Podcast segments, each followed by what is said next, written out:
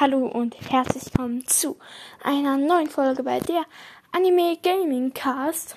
Wir haben jetzt endlich die 700 Wiedergaben erreicht. Nur mal danke an Ulle, die einfach die 700 Wiedergaben ermöglicht haben.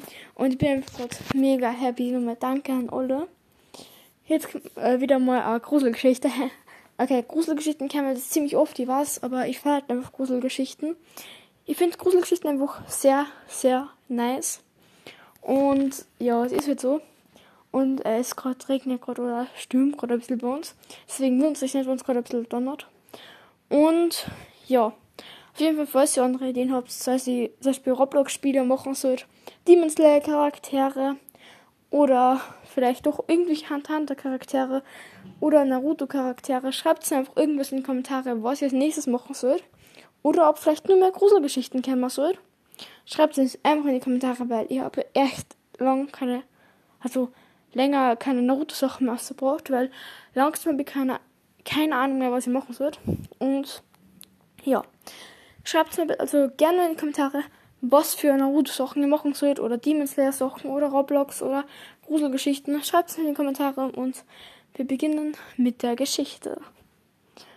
Ich habe jede Nacht einfach denselben Traum. Ich sitze an meinem Schreibtisch und arbeite an meinem Computer. Und meine Schwester liegt in ihrem Bett und schreibt in ihr Tagebuch. Und da steht jemand vor der Tür.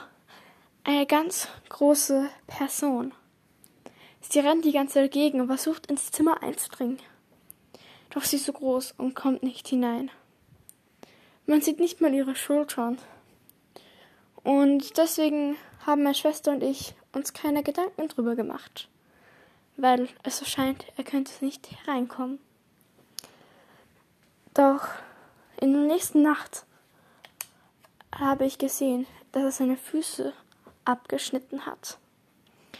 Und er wurde immer niedriger.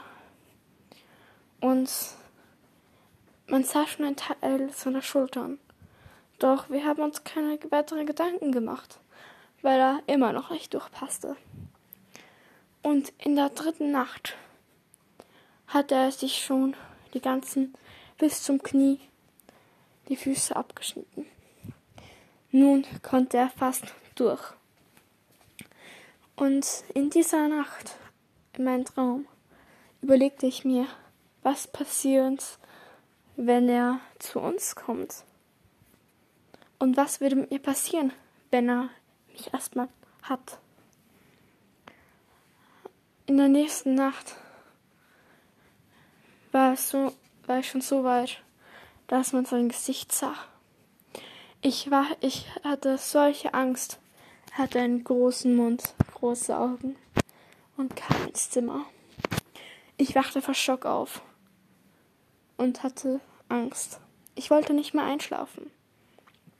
Deshalb ging ich immer irgendwo mit meinen Freunden etwas trinken oder besuchte meine Eltern. Und wenn ich ziemlich müde war, legte ich mich auf den Schoß meiner Mutter und schlief leicht ein. Doch als ich eingeschlafen war, sah ich wieder den Mann vor der Tür, der hineinkam. Ich bekam Angst und wachte sofort auf, weil ich nicht in einem tiefen Schlaf war und konnte also leicht wieder aufwachen. Ich hatte sehr Angst. Seit diesem Tage wusste nicht, was ich machen sollte. Und seit es ein Jahr nicht mehr verschwand, begann, begann ich nach zwei Jahren nach diesem Traum immer noch sehr traumatisiert. Ich hatte einfach immer jede Nacht denselben Traum. So, das war jetzt die Geschichte. Die Geschichte war jetzt also nicht wirklich lang. Und ja, hoffentlich hat euch die Geschichte gefallen. Ich habe ja jetzt, also, ja, ihr habt jetzt online ausgesucht. Und ja, hoffentlich hat, es, hoffentlich hat euch jetzt gefallen. Wenn ihr weitere Gruselgeschichten haben wollt oder irgendwelche anderen Sachen, irgendwelche Naruto-Charaktere nur, Demon Slayer-Charaktere, Roblox-Games, irgendwelche, die ausprobieren sollt, schreibt es mir in die Kommentare und nochmal vielen, vielen Dank für die 700 Wiedergaben und ciao, ciao.